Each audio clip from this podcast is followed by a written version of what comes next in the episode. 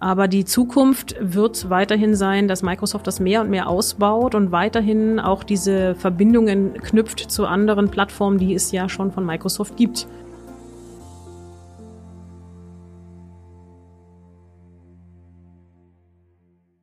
Herzlich willkommen zu einer neuen Folge Industrie 4.0, der Expertentalk für den Mittelstand. Bei uns geht es heute um das Thema Microsoft Dynamics, NAV, Navision, Business Central, wie auch immer, um dieses ERP-System von Microsoft und das vor allem, sag ich mal, mit Blick auf Lager und Produktion. Ich habe dafür heute zwei ganz tolle Gäste hier bei mir im Studio. Das ist einmal mein Kollege und bei uns Sales Manager für Dynamics, ähm, Christoph Altdörfer. Schön, dass du da bist. Und dann haben wir hier als Expertin quasi noch unsere äh, liebe Sonja Klimke, Geschäftsführerin, Autorin und Fachfrau für Workshops, auch alles im Bereich MS Dynamics. Ähm, schön, dass ihr da seid. Ich äh, denke, du stellst dich gleich auch nochmal selber genauer vor, weil sie hat viel zu erzählen. Mhm. Bevor wir loslegen, aber an der Stelle noch der kurze Hinweis. Ähm, es gibt auch diese Folge wie immer als Podcast bei Spotify, iTunes und Co. zu hören. Also hört auch gerne da mal rein. Genau, dann starten wir vielleicht gleich mal damit, dass du dich nochmal vorstellst. Was machst du genau? Was mache ich genau? Ja, also ich mache ähm, seit vielen Jahren schon Workshops rund um Microsoft Dynamics, NAV und Business Central.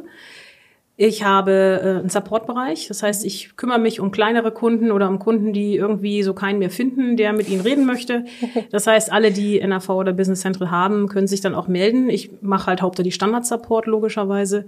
Und ich schreibe schon seit vielen Jahren Bücher äh, rund um Navision. Und zwar habe ich mittlerweile, die Auflage sind auf, ist auf neun Bücher gewachsen. Mhm. Also das heißt, ich versuche pro Modul immer eins zu schreiben, weil die äh, Module als solches sind doch sehr komplex, damit eben jeder auch das nachlesen kann, was ihn interessiert. Mhm. Ich bin jetzt im Moment aktuell noch an Business Central 14, auch wenn das den einen oder anderen vielleicht wundert, aber der Grund ist einfach, dass Business Central doch wesentlich mächtiger ist mittlerweile, als es noch in den alten Versionen war. Und ich versuche halt beide Welten, also den sogenannten RTC genauso wie den Webclient zu beschreiben, damit eben jeder das findet, was er braucht. Äh, nebenbei, nur das noch als kleine Fußnote, bin ich auch oder habe ich auch ein soziales Projekt, das heißt Spots für Schulen. Das heißt, ich gehe in Schulen und unterrichte Kinder und Jugendliche zum Thema Cybermobbing und zwar nicht, wie man es macht, sondern wie man es eben nicht macht. ähm, das wäre ja noch schöner.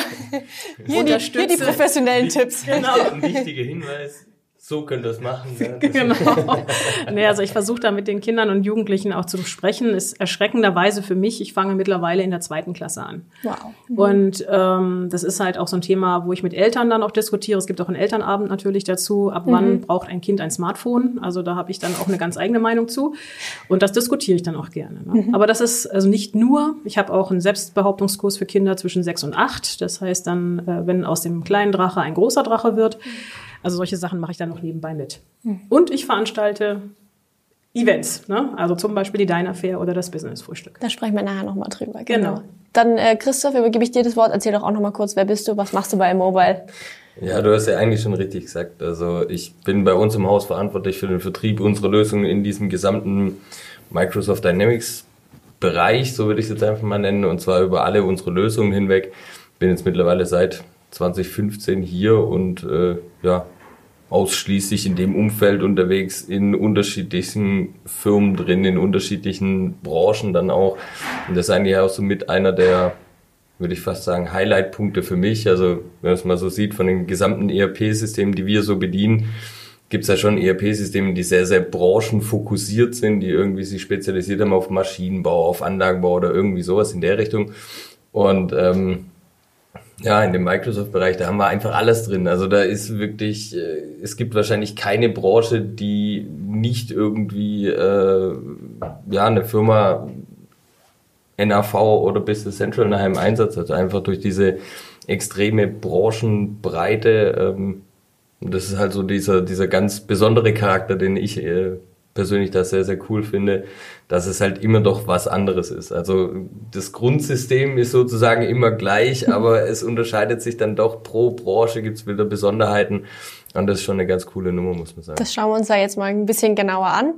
Ähm, vielleicht starten wir noch mal kurz. Ich glaube, es ist jetzt, also mir ging es zumindest jetzt schon wieder so, jeder von uns hat irgendwie so ein bisschen anderen Begriff verwendet. Du hast irgendwie Navision gesagt, dann ich habe irgendwie MS Dynamics gesagt, dann hier Business Central ist auch schon gefallen.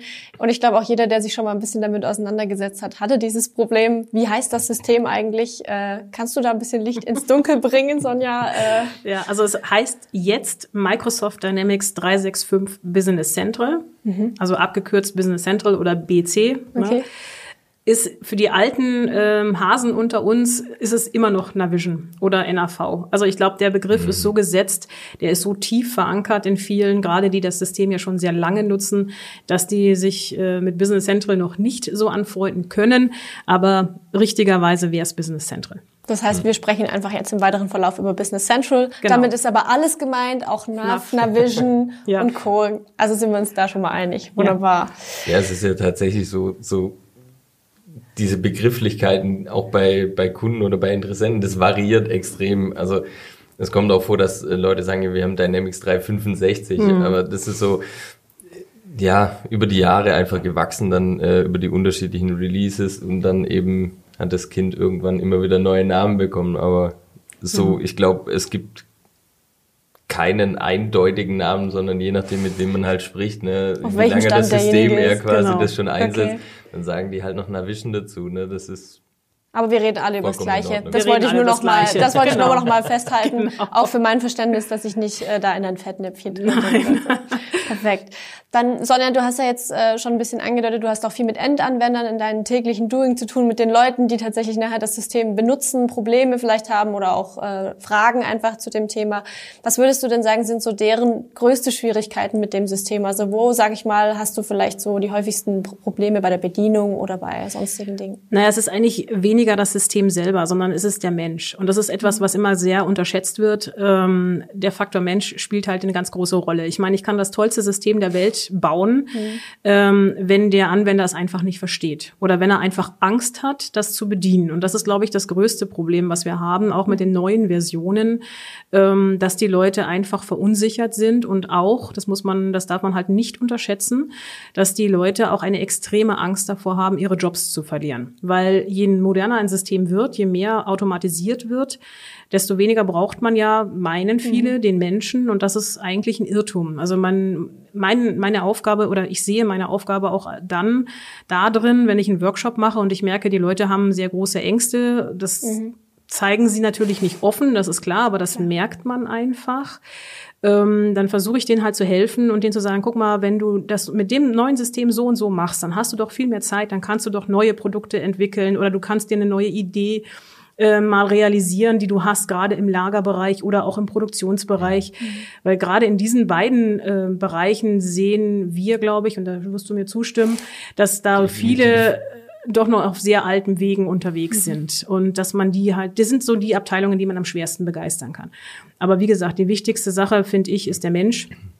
Da sehe ich einfach auch die größte Herausforderung, ne? um die mehr und mehr mit dem System vertraut zu machen ähm, dazu noch, die meisten fühlen sich halt mit dieser Masse an neuen Technologien einfach überfordert. Das mhm. ist, das ist einfach so. Wir sind nicht so schnell wie Maschinen. Ja. Du hast jetzt schon angesprochen, es gibt irgendwie viele Wege, das zu nutzen. Man kann irgendwie mit dem Papier was optimieren und Co. Äh, Christoph, was würdest du sagen, spielt da so Transparenz und Echtzeit und ja. aufwendige Prozesse? Also, was spielt da für eine Rolle? Ganz klar, wenn man wenn man das einfach mal so anschaut, also ich kann dir da vollkommen zustimmen, die Leute haben, und gerade wir merken das natürlich, wenn wir zu Kunden rausgehen und sagen, wir haben Möglichkeiten, Prozesse zu optimieren, Abläufe einfacher zu machen und auch gewisse Transparenz herzustellen, dass die Leute sagen, ja, welche Auswirkungen hat das eigentlich auf meinen Job? Für mich ganz persönlich, also das darf man nicht vergessen. Zum einen hat die Firma natürlich das Interesse, also ich sage es jetzt mal so, die Geschäftsleitungsebene, die sagt, wir müssen effizienter werden in der Logistik, wir müssen äh, besser beschaffen können, mhm. wir müssen besser planen können, wir müssen durchweg eigentlich unsere Prozesse in den Griff kriegen, wir brauchen diese Transparenz, wir müssen das in Echtzeit wissen. Alle Unternehmensbereiche hängen im Prinzip auf diesem ERP-System und das große Ziel ist es einfach, dass die Daten, die dort im System drin sind, auch tatsächlich die Realität abbilden und nicht den Stand von vorgestern oder von ein paar Stunden oder von vor zwei Wochen, mhm. sondern dass es wirklich ähm, dem entspricht, was tatsächlich passiert. Und ähm, da ist es schon so, dass da eine gewisse Angst dann natürlich da ist, wenn man jetzt sagt, man optimiert das so, weil die Leute sitzen da dran und das ist äh, der Mitarbeiter im Lager, das ist der Mitarbeiter in der Produktion, der sich dann schon fragt, naja, wenn das so stark automatisiert wird, was mhm. mache ich dann eigentlich morgen? Mhm. Und das ist schon so ein Punkt, wo man dann auch wirklich ähm, mit einem gewissen Fingerspitzengefühl reingehen muss. Und das ist eigentlich auch immer mit einer der ersten Punkte, wo wir klar aufzeigen, es geht nicht darum, jemanden zu ersetzen. Und wir haben das auch ganz häufig so im Gespräch dann auch mit Firmen, mit Entscheidungsträgern, die sagen, mir geht's gar nicht drum, dass ich irgendwie meine Truppe von 20 Mann auf 10 runterbrechen mhm. will, sondern ich habe ein ganz anderes Problem. Ich habe heute 20 Leute, ich habe eigentlich Arbeit für 25, mhm. aber ich mhm. finde genau diese fünf, die finde ich nicht. Und ich muss jetzt Workload für 25 Personen, für 25 Mitarbeiter mit denen 20 machen. Und es geht halt nicht, wenn ich äh, irgendwo diesen ganzen manuellen Aufwand, diesen ganzen manuellen Overhead dann nachher noch mit dazu habe, sondern das muss in dem Moment, wo ich, also bei einem Beispiel zu bleiben, in dem Moment, wo ich Ware bewege, muss diese Warenbewegung abgebildet werden. Mhm. Fertig ja. aus, dann ist klar, mhm. wo es sich befindet, wo es liegt. Und ähm, das ist schon so ein Punkt, der immer wiederkehrend ist, einfach, dass man sagt, man hat gewisse Vorbehalte, es gibt gewisse Ängste. Und gerade wenn man dann sehr, sehr stark in diese Automatisierungsrichtung dann geht, dann ähm, muss man einfach die Leute da mit an die Hand nehmen. Und so wie du es auch sagst, es gibt unglaublich viel Technologie und man muss da auch ein bisschen aufpassen, so ist zumindest unsere oder auch meine Erfahrung, dass man Organisationen als Gesamtes auch nicht überfordert, sondern dass man wirklich hergeht und sagt, man muss eigentlich einen Ausblick geben, wo kann die Reise hingehen mhm. und auch wie sehen die einzelnen Schritte bis dahin aus. Also dass man jetzt nicht hergeht und sagt, ähm, wir drehen von heute auf morgen eigentlich mal eine Organisation auf links. Das verkraftet eigentlich heute gerade der Bereich, in dem wir, glaube ich, überwiegend mhm. beide auch unterwegs sind, so dieser ganze Mittelstandsbereich. Da kann ich nicht einfach meine Firma von heute auf morgen umkrempeln. Das, äh, verkraftet keine Organisation, da laufen die Leute weg. Jetzt habt ihr beide schon äh, einiges auch über dieses Thema Ängste gesagt oder dass es mhm. auch die Leute einfach ein bisschen Sorge haben, dass mhm. manche Dinge dann schwierig werden. Äh, Warum entscheidet man sich dann aber vielleicht auch für das System? Also was sind quasi so die, was spricht dafür, dass man sagt, okay, ich gehe jetzt mit Microsoft Dynamics Business Central und äh also was, was mich bei diesem System immer wieder begeistert, und das ist eben auch schon von Anfang an. Also ich kenne ähm, Navision noch als blaue Version tatsächlich. Und zwar, das war die DOS-Variante. Und äh, wenn jetzt der eine oder andere zuguckt, der sagt, Mensch, daran erinnere ich mich auch noch. Das war alles noch viel einfacher damals. Ja klar, da gab es ja auch noch nicht so wirklich viel in dem ja. Bereich. Ähm, was mich halt an diesem System sehr begeistert, ist einfach dieses Vollständige. Also wir haben, auch wenn jetzt der eine oder andere denkt, naja, so vollständig ist es nicht, aber es ist ein komplett integriertes System. Ich habe eine Finanzbuchhaltung mit drin und ich habe eine Materialwirtschaft mit drin. Und mhm. ich kann im Grunde für viele kleinere Unternehmen zum Beispiel schon vieles abbilden im Standard. Ja, ich werde Anpassungen brauchen, aber das kann man äh, relativieren. Also man kann immer mhm. gucken, wo brauche ich denn die Anpassungen wirklich. Habe ich einen größeren Mittelständler, der eine bestimmte Branche bedient, sei es zum Beispiel die Medizintechnik oder sei es zum Beispiel die Entsorgungswirtschaft oder den äh, Lebensmittelbereich, dann ist natürlich notwendig, dass ich noch was zusätzlich mache, nämlich eine Branchenlösung. Ja, das wird heute dann mehr und mehr über die sogenannten Extensions abgebildet oder über Apps. Aber das äh, ist natürlich dann notwendig, weil die ganz spezielle Prozesse haben, die der Standard so gar nicht abbilden kann. Ein Beispiel, ähm, in der Medizintechnikbranche ist es enorm wichtig, dass bestimmte Felder mitgefüllt werden, wenn ein Produkt produziert wird. Das fängt an beim Herstelldatum. Ein ganz einfaches, triviales Feld mhm. möchte man meinen, gibt es im Standard aber so nicht. Das heißt, das muss man erstmal dazu bauen, dass man das hat. Okay. Ähm, das sind halt so Kleinigkeiten und da kann man auch von Microsoft nicht erwarten, dass die das im Standard alles drin haben. Die schönste Frage übrigens, ich weiß nicht, ob du die auch schon mal hattest, ist, äh, wenn du beim Kunden draußen bist und du zeigst dann Business Central. Mhm. Und dann gucken die das so ganz fasziniert an und sagen, ja, aber wir haben noch das und das. Und dann sagt man, jo, kenne ich, ne? habe ich auch einen Kunden, der sowas macht. Das müssten wir dann aber dazu bauen. Und dann kommt die Frage der Fragen, ja, das haben doch alle. Warum mhm. sind wir sowas Besonderes? Mhm. Ähm, ja, seid ihr, okay. ne? weil nicht jeder braucht das ne? und nicht mhm. jeder hat den gleichen Prozess. Und das ist ganz interessant, selbst in gleichartigen Firmen, also die von mhm. der Branche her gleich sind, ist der Prozess trotzdem immer anders. Also es ist nie so, dass man sagen kann, alle arbeiten gleich.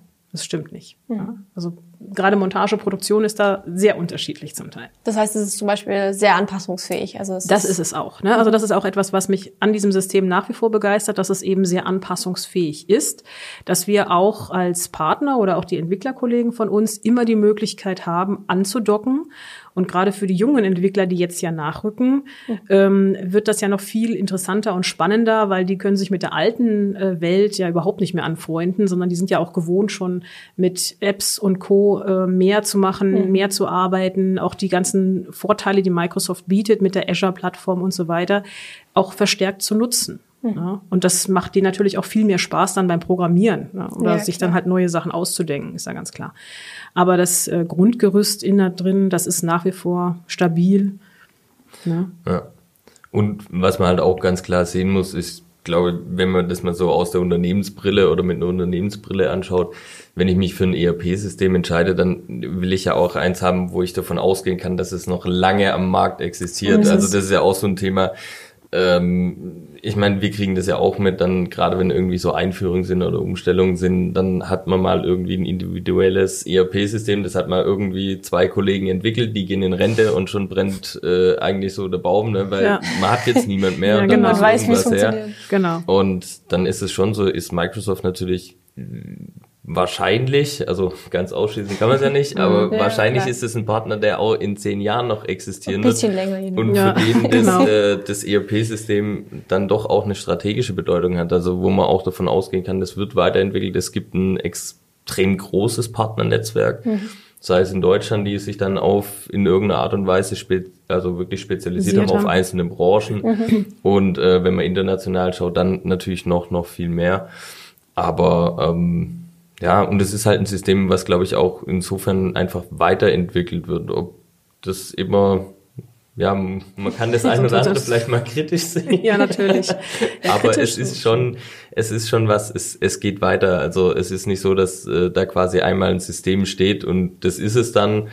Ich glaube, das ist schon so ein, so ein Punkt. Und was man auch sagen muss, also wenn ich das so im Vergleich sehe mit anderen ERP-Systemen, es kann tatsächlich im Standard auch schon viele Dinge abbilden, gerade wenn ich so in den Lagerbereich tatsächlich mal denke, ne, die komplette Lagerstrukturen, alles, was damit da hinten dran hängt, die kompletten Prozessabwicklungen im Lager, das ist eigentlich gar nicht so verkehrt gemacht. Klar, ja. also wir kennen das auch, also die Frage, ne, sind wir die Einzigen, die es brauchen oder war, genau.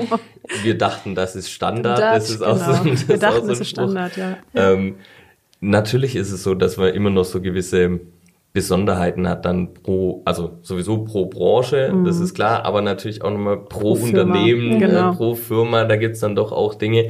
Und es gibt Dinge, die sind einfach so gewachsen, wo die Leute sagen, ja, das äh, läuft halt bei uns so. Und es gibt Dinge, die sind einfach, also das eine ist so, weil sie es schon immer so machen und auch keine Chance hat, die davon abzubringen. ne? Das gibt's halt auch manchmal.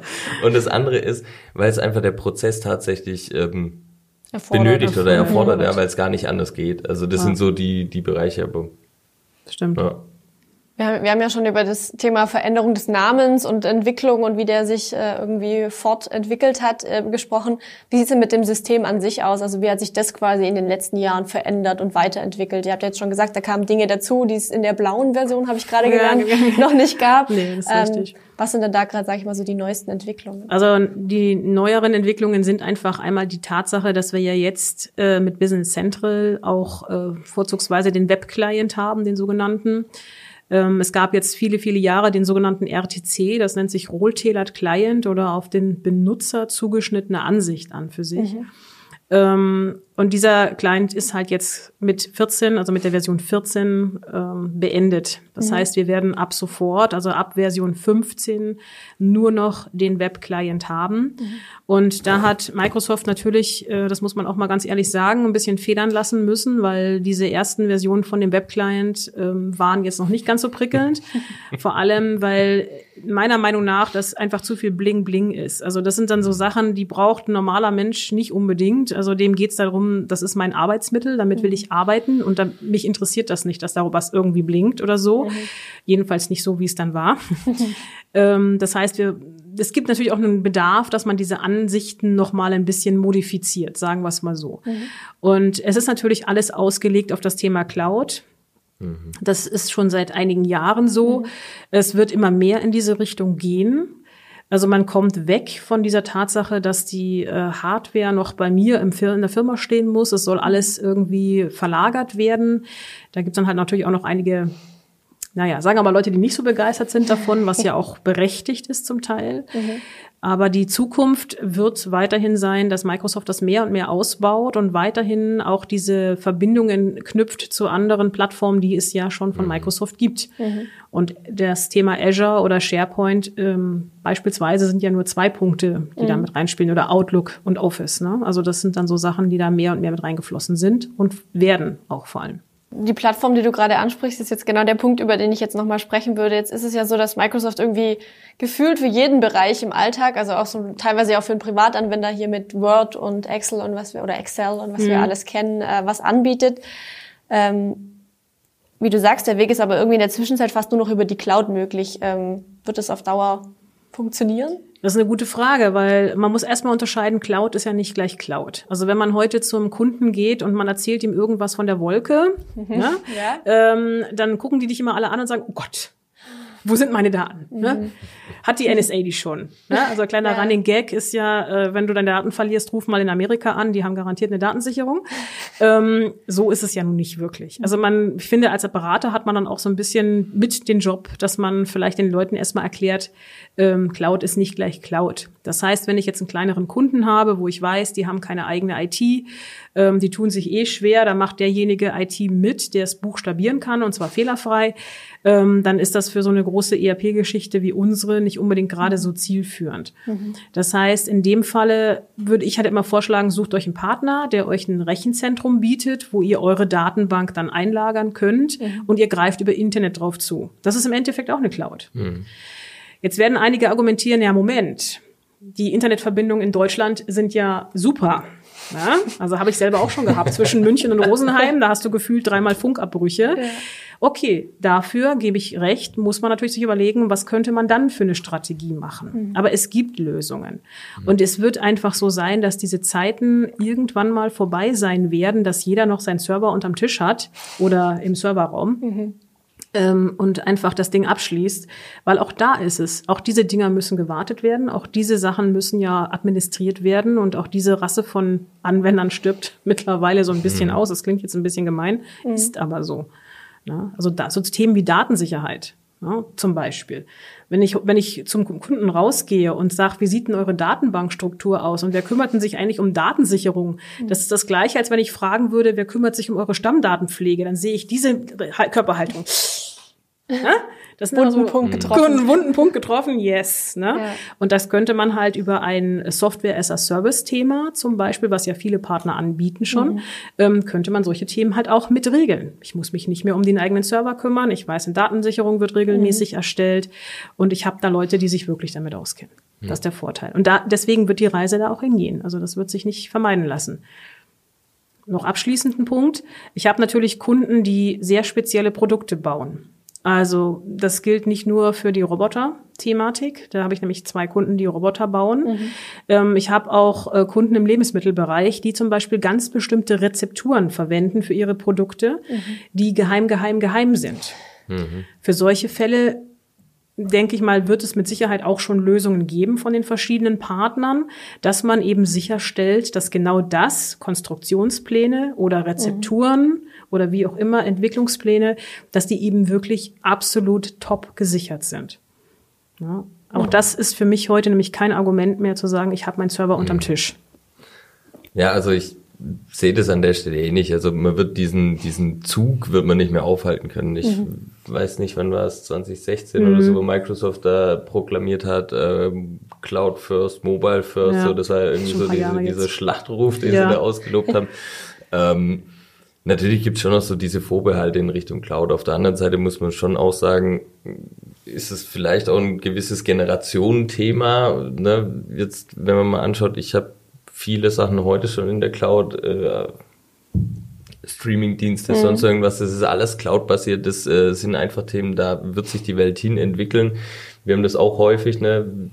also ist mit für uns natürlich auch immer so eine wichtige Frage, ja, wie ist es bei Ihnen, Installation on-prem in der Cloud? Und dann sagen, mhm. ja, in der Cloud. Und dann sagen, okay, auf Azure oder ist es in einem Rechenzentrum? Weil so wie du sagst, beides ist im Prinzip ja Möglich. Cloud. Ne? Ja, ja. Es ist halt nur nochmal eine Unterscheidung, wie es dann nachher tatsächlich abläuft. Und was man ja schon sagen muss, dieser Grundgedanke, den Microsoft sich da, sag ich mal, auch ein Stück weit in den Kopf gesetzt hat, wirklich als Plattform zu agieren und zu sagen, ich habe einfach diese unterschiedlichen Bausteine und ich kann die miteinander vernetzen. Das heißt, ich habe irgendwie ein Business Central, das ich äh, über Azure dann äh, quasi am Laufen habe. Ich habe die Integration mit Office 365. Ich kann über den App Source heißt, wenn ich es richtig im Kopf habe, ne, ähm, dann quasi Zusatzmodule, ähnlich wie wir es heute vom Smartphone her kennen, eigentlich quasi mit dazu buchen. Also wie über aus dem App Extensions- Store oder aus Ja, dem Google genau. Play Store was runterladen. Genau. Und das quasi über Extensions anbinden. Dieser Grundgedanke, ich finde den extrem verlockend, muss man mal ganz klar sagen. Ne? Ähm, Woran es jetzt, glaube ich, heute noch hakt, ist zum einen der Beweis, dass es funktioniert. Ja. ja.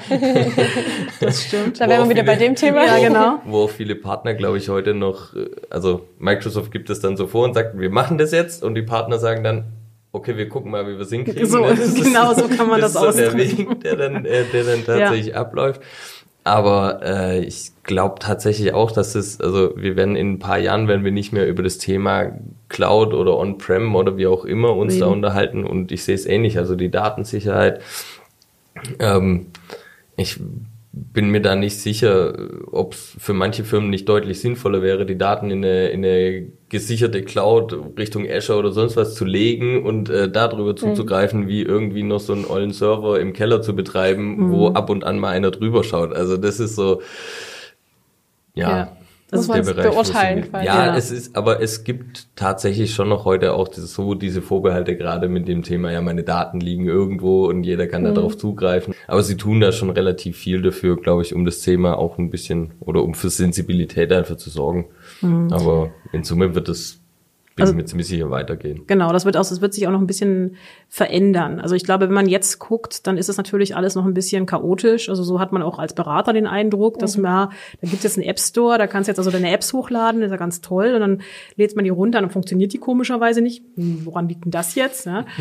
ähm, das, ich würde dem Ganzen noch ein bisschen Zeit geben. Ich glaube, dass es einfach noch ein bisschen dauert, bis vor allem auch alle Partnerkollegen so weit sind, dass sie sagen können, wir haben das jetzt so entwickelt, dass es wirklich funktioniert. Und ein Tipp von mir an die Anwender, wenn Sie sich irgendeine App herunterladen, egal was das ist, äh, bitte sprechen Sie immer mit Ihrem Partner, weil ähm, wir hatten zum Beispiel auch schon mal diese Diskussion, was wäre denn in der Zukunft, wenn man sich jetzt Folgendes vorstellt, der Kunde hat äh, Business Central gekauft ähm, oder gemietet, kann er ja auch. Und jetzt findet er in dem App Store eine App für den Zahlungsverkehr und findet eine App für was auch immer und lädt sich beides runter, denkt sich voll toll, jetzt habe ich ja was ganz Tolles und dann versucht er das und dann funktioniert es einfach nicht. Oder es kommen Fehlermeldungen oder beispielsweise im Zusammenhang mit dem Zahlungsverkehr, ähm, die Zahlungsdatei wird nicht an die Bank übertragen, weil irgendwas hakt. Was macht der Kunde dann? Und wenn er jetzt nämlich bei seinem Hauptpartner, wenn man so sagen möchte, anruft im Support und sagt, du, ähm, hier funktioniert irgendwas nicht, und der Partnerkollege sagt dann ja, äh, toll, ich wusste gar nicht, dass Sie das haben. Ähm, Moment, jetzt muss ich erst mal gucken. Ne? Also da der Rat wirklich an alle, wenn ihr das jetzt schon macht, bitte sprecht mit eurem Partner. Ne? Damit er das weiß, damit er weiß, okay, mein Kunde hat sich jetzt diese App runtergeladen, dann weiß ich schon mal Bescheid. Das wäre ja nur fair gegenüber dem Support. Also ich sehe das schon auch so. Das ist so auch der Punkt, an dem es, glaube ich, heute noch am allermeisten hakt. Ne? Man hat äh, viele Partner, seien es jetzt, sage ich mal, äh, Systemhäuser, die irgendwelche Branchenlösungen dann quasi in diesen App Source dann reinpacken. Dann haben wir die ganzen Leute, die irgendwie aus dem Zahlungsverkehr oder so wie wir, die dann, sage ich mal so, um bei dem Beispiel zu bleiben mit der mobilen Lager-App, ne, was wir dann quasi mit in eine App Source reinwerfen, das ist ja alles schön und gut, aber wir entwickeln ja mehr oder weniger alle gegen den Standard. Und jetzt äh, haben wir dann nachher einfach gewisse Abhängigkeiten drin. Also wenn ich dann nachher einfach, äh, wir entwickeln gegen den Standard, dazwischen kommt ein Branchenpaket, jetzt haben wir da vielleicht gewisse Veränderungen, gerade in dem ganzen Logistikbereich, zusätzliche Felder und so weiter, haben wir da mit drin. Das muss ja auch wieder mit unserer Lösung passen. Und dann haben wir hinten noch irgendwie so eine Versandabwicklungssoftware, die muss ja dann nachher das Ganze auch noch mit aufnehmen können. Und dieses Zusammenspiel, das ist, glaube ich, heute häufig noch so ein richtig hakender Punkt, wenn man wirklich, ähm, also ich würde mich mal so weit aus dem Fenster lehnen, das meiste funktioniert, wenn man wirklich sagen würde, man nimmt von allem immer genau diesen Standard, dann greifen die Hand in Hand, aber in dem Moment, wo ich einfach solche, solche Zusatzpakete dann nachher mit reinbringe, die ja durchaus ihre Berechtigung haben, also ohne das Branchenpaket kann ich halt im Lebensmittelbereich nicht arbeiten oder im Medbereich geht nicht. Ähm, aber alle anderen Lösungen, die quasi in diesem Kosmos außen rumschwimmen, ja. die müssen ja nachher da auch drauf passen. Und das ist so der, der Punkt, wo, glaube ich, auch noch Zeit ins Land gehen muss. Aber ich sehe das genauso und wir geben das ja auch heute unseren Kunden mit, dass äh, wenn wir in solche Projekte starten, dass wir ähm, im Normalfall immer jemand auch von der Partnerseite mit dazu haben wollen und mit dabei haben wollen, zumindest mal mhm. für den gesamten Konzeptionsbereich, weil wir einfach sagen, diese, diese Branchenlösung, da gibt's dann einfach auch Besonderheiten oder Abweichungen vom Standard. Ähm, da ist es nur sinnvoll, wenn man die Leute mit dabei hat, die das Ganze entwickelt haben oder, äh, sage ich mal, das Ganze vertreiben und sich damit auskennen. Also volle Zustimmung an der Stelle. Informiert eure Partner, was ihr da mit eurem ERP-System macht. Wollte ich sagen. Weil dir das böse Erwachen kommt immer erst dann, wenn es irgendwo nicht funktioniert. Mhm. Und das Sensibelste, und das ist das, was ich ähm, auch immer wieder bei den Workshops zum Beispiel sage, für mich ist die wichtigste Abteilung, das hört der Vertrieb nicht gerne, das weiß ich, ähm, das Lager. Ja, das Lager ist für mich die wichtigste Abteilung. Wenn das nicht funktioniert, dann mhm. haben wir ein Problem. Mhm. Und äh, wenn eben solche Apps zum Beispiel mit drin sind, mobile Lösungen mit drin sind, die das ja ähm, erleichtern sollen und es mhm. funktioniert irgendwas nicht und die LKWs gehen nicht vom Hof.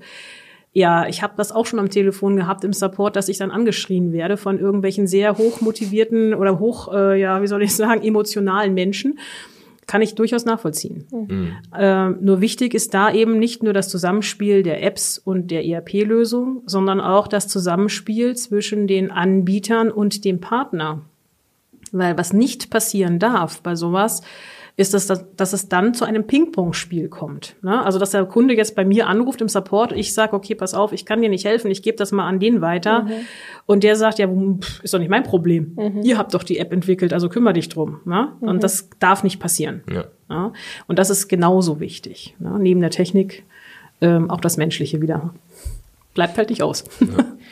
Kurz einhaken, auch wenn ich im Vertrieb tätig bin, ich sehe das voll und ganz genauso. Also das Lager, also wenn, wenn, wenn wir, wenn wir ein, ein Unternehmen haben, das in irgendeiner Art und Weise produziert oder mit Ware handelt und zwar irgendwie mit physischer Ware, dann mhm. ist das, die Logistik ist am Ende das Herzstück. Also die ja. Firmen, die produzieren alle und freuen sich, dass sie tolle Produkte Gemacht produzieren, haben. aber wenn die halt nicht rausgehen, dann äh, hat man da durchaus Probleme und das ist auch so immer so der, der oberste Punkt, wo man sagen muss, die Lieferungen müssen rauskommen, mhm. was wolle. Das ist eigentlich genau. so immer der, der oberste Ansatz, den man da haben muss weil ähm, es hilft niemand, wenn die Ware dann im Lager steht und ich die halt nicht rauskriege. Das ist so äh, ja. Worst-Case-Szenario eigentlich. Ja. Also von daher, auch als Vertriebler muss ja. man an der Stelle eingestehen, ja, das Lager ist tatsächlich dann doch das Herzstück. Das stimmt. Genau. Ihr habt es jetzt schon gesagt, es gibt ja diese mobilen Lösungen ganz allgemein, sage ich mal, mhm. und dann gibt es ja diesen Web-Client. Ja. Kannst du vielleicht einmal kurz den Unterschied oder die Unterscheidung, also was macht der Webclient vielleicht, was mobile Lösungen nicht machen oder andersrum? Gibt es da überhaupt einen Unterschied? Na, also der Webclient ist ja im Grunde die, die Grundstruktur oder die Plattform, auf der die Kunden oder die Anwender arbeiten in ihrer mhm. ERP-Lösung.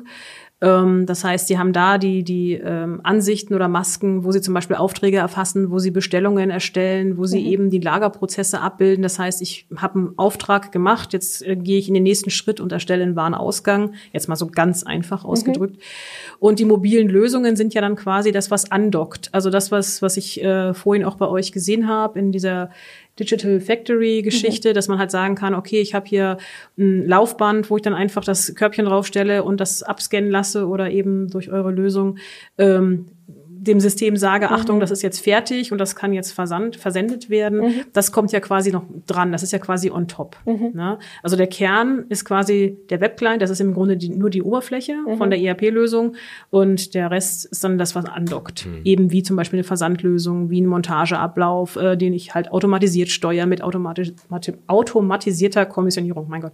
ne? ähm, das ist dann halt so was, was noch dazu kommt. Ja. Also absolut mit dem, mit dem Webclient. Ähm, also theoretisch kann man den Webclient jetzt hernehmen, man kann den auf ein Tablet bringen und kann damit, äh, sage ich mal, Lagerprozesse tatsächlich abbilden. Also mhm. ich könnte jetzt jemanden damit losschicken und äh, der verbucht dann, während er da unterwegs ist, äh, sage ich mal, über den Webclient, über die, sage ich mal, Standard oder gegebenenfalls auch über die Branchenlösung, ähm, dann nachher über diese Logistikbelege. Was man aber halt an der Stelle ganz klar sagen muss, ist, es ist weiterhin die ERP-Maske und es ist weiterhin die ERP-Ansicht und mit allem für und wider und grundsätzlich ist es mal dazu ausgelegt, um äh, eher am Desktop damit zu arbeiten. Man mhm. kann den Webclient, man kann natürlich über Filterungen und so weiter mhm. gewisse Dinge einschränken, Ansichten einschränken, aber man kommt nicht an den Punkt hin, dass man sagt, das, was, was man ja mit einer mobilen Lösung erreichen will, ist ja nachher äh, das für den Anwender so einfach wie möglich zu mhm. machen. Und gegebenenfalls da, wo ich im ERP-System irgendwie, also klassisches Beispiel mhm. ist immer, ich habe einen Artikel, ich habe Artikelverfolgungszeilen, ich habe ein zweites Fenster, das ich aufmachen muss, ich habe eine Seriennummererfassung, die ist furchtbar, weil ich das Zeile für Zeile machen, muss. Ne? Mhm. Und ähm, das sind so Punkte, die sind im, im Handling sind die einfach nicht gut für den operativen Prozess. Mhm. Also das Grundgerüst im Hintergrund ist super. Ne? Wir mhm. haben den Auftrag, wir haben einen Auftragskopf, wir haben die Zeilen, wir haben Artikelverfolgungszeilen dahinter. Der Logistikablauf ist klar vorgegeben, das ist alles in Ordnung. Aber das Problem ist das Handling, weil derjenige, der draußen dann nachher wirklich mit so einer Kommissionierwanne oder mit einem Kommissionierwagen oder ähnlichem unterwegs ist, äh, für den muss es einfach gehalten sein, ne? um gerade auch diese Effizienzeffekte dann wirklich zu haben. Der sagt halt, okay, ich scanne, ich buche und im Hintergrund muss dann quasi die mhm. mobile Lösung eigentlich das übernehmen und das auf die einzelnen äh, Zeilen und Artikelverfolgungszeilen dann nachher auch tatsächlich verteilen mhm. und automatisiert den Teil buchen. Das darf die Person, ähm, die im Lager, also wenn wir bei dem Lagerbeispiel bleiben, das darf den eigentlich nicht interessieren, ob das jetzt im Hintergrund fünf Fenster aufgehen oder zehn oder nur eine oder mhm. sonst was, das ist ihm egal. Er braucht halt eine, eine Hilfe, eine Unterstützung für den operativen Prozess. Das ist eigentlich so der, der Hauptpunkt, wo man sagen muss, da ist die, würde ich sagen, die Hauptunterscheidung dann nachher wirklich drin. Das eine ist, ähm, die Grundstruktur zu liefern und im Prinzip die Vorgaben, wenn man so will, auch zu liefern und zu sagen, wie sehen Abläufe aus, also mhm. dass ich nach dem Wareneingang noch eine Einlagerung habe, dass ich nach dem Kommissionieren das auf dem Warenausgang bereitstelle, solche Themen aber dass ich halt diese operative Abwicklung, wenn ich jemanden da, äh, sag ich mal, einen Scanner in die Hand drücke mit einer entsprechenden Oberfläche drauf, dann muss der halt arbeiten können. Und was ja dann auch immer noch so ein bisschen mit dazu kommt, diese Oberflächen sind ja deutlich einfacher meistens gehalten, dann auch wirklich von solchen mobilen Lösungen. Ähm, dass ich Leute relativ fix und selbst ohne ERP-Kenntnisse einfach da losschicken kann. Weil mhm. äh, ich meine, klar, du machst viel in dem ganzen Bereich Schulung, aber ja. es gibt ja sicherlich auch Unternehmen, die haben halt nicht nur, sag ich mal, 10, 20 oder was auch immer Mitarbeiter in dem ganzen Logistik-Kontext, sondern da rennen halt mal irgendwie 200, 300 mhm. Leute rum. Ähm, die jetzt alle zu schulen und äh, dann jedes Mal, wenn irgendwie eine Release-Anhebung, irgendwie was Neues kommt raus, irgendeine zusätzliche Information, die dann jedes Mal vollständig zu schulen, das ist natürlich ein gigantischer Aufwand.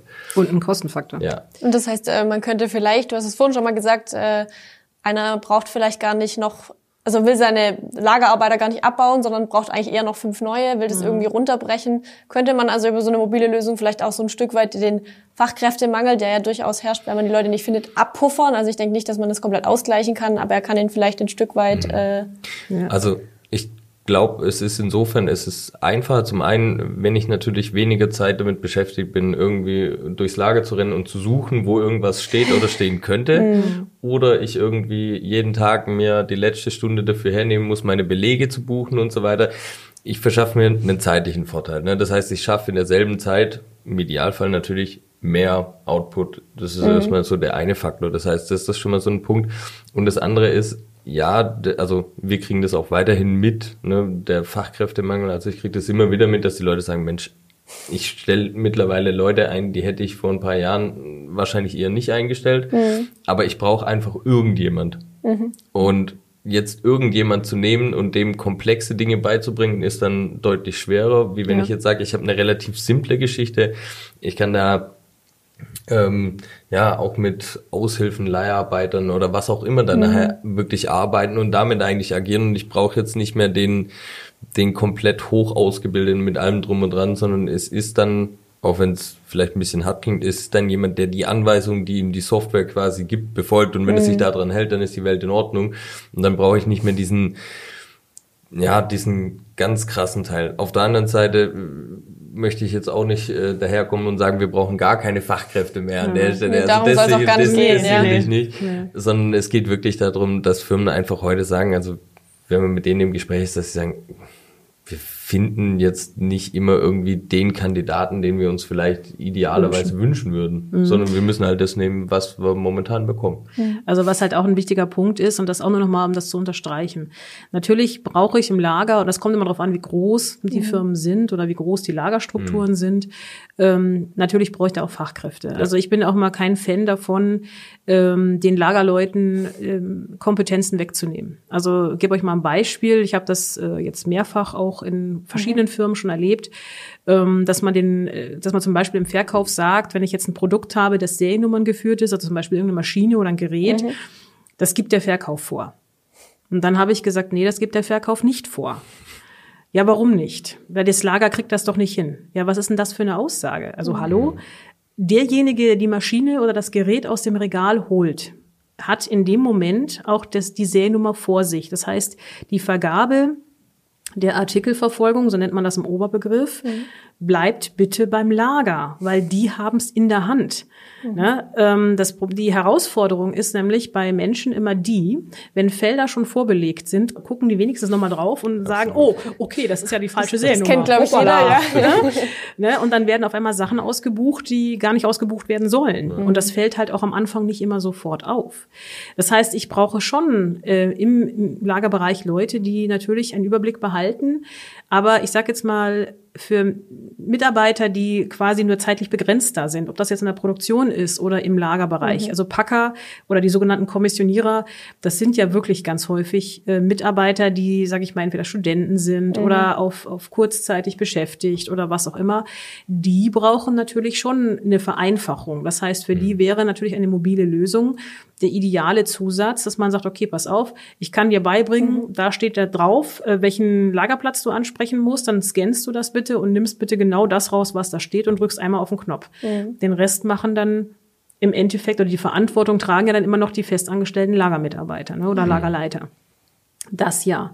Wenn ich kleinere Kunden habe, also gerade so, ich habe jetzt aktuell gerade einen Fall mit einer ganz kleinen Firma, ähm, da haben wir zum Beispiel gerade im Zusammenhang mit Artikelverfolgung tatsächlich auch eine Lösung gebaut. Welchen Kollegen oder ein Kollege von mir hat das eigentlich gebaut, was das Einlesen von Artikelverfolgungen, sprich Seriennummern angeht. Mhm. Weil der Grund ist der, dass diese Firma im Moment noch sagt, wir sind zu klein, wir können uns so eine mobile Lösung noch gar nicht leisten. Mhm meine, es kostet ja nun mal auch Geld. Ne? Klar, ich meine, ihr arbeitet auch nicht umsonst. Ne? Nicht mal stark Richtig. an, ihr macht das auch nicht aus Spaß. schon gar nicht der Vertrieb. Nee, schon gar nicht der Vertrieb. Nein, Warum aber es ist... ja eigentlich die ganze Zeit auf die Mütze. Nein.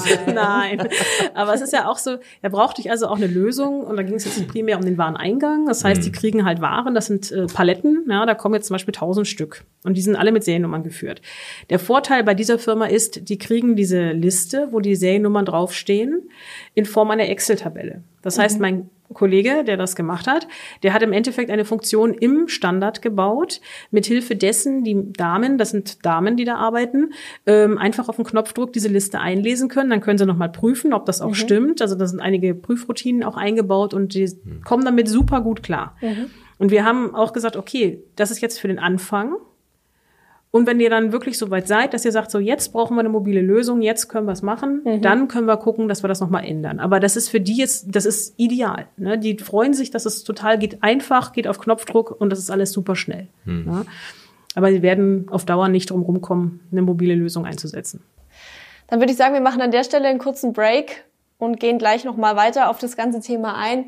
Ihr da draußen, äh, ich hoffe, es hat euch bis hierhin schon mal gefallen. Ansonsten stellt uns eure Fragen gerne unten in den Kommentaren und äh, lasst uns einen Daumen nach oben auf YouTube hier und vielleicht auch eine Bewertung bei iTunes. Bis bald.